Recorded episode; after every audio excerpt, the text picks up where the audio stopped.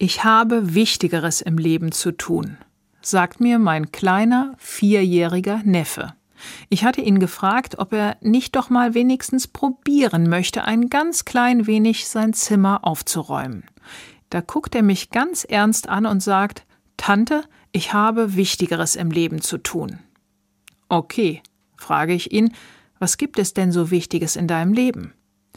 Mein kleiner Neffe zählt auf.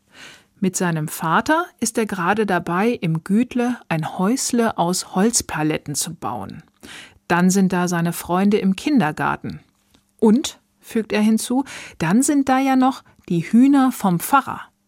Ich gucke meine Schwester, seine Mutter, fragend an, welche Hühner vom Pfarrer?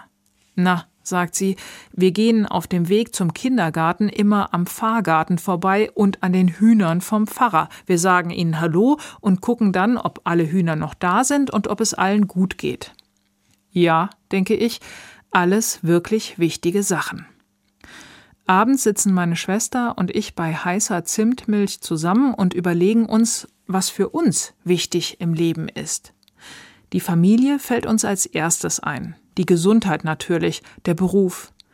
Ein aufgeräumtes Kinderzimmer kommt nicht vor. Meine Schwester erzählt, dass es von der Kirchengemeinde ein Angebot gibt, eine Woche im Kloster. Sie überlegt, daran teilzunehmen. Ich glaube, die Stille und Ruhe werden mir gut tun, sagt sie. Und ich habe einfach Zeit, mir zu überlegen, was ist mir in meinem Leben wichtig. Und dann fällt es mir vielleicht auch leichter, all das Unwichtige nicht mehr so wichtig zu nehmen.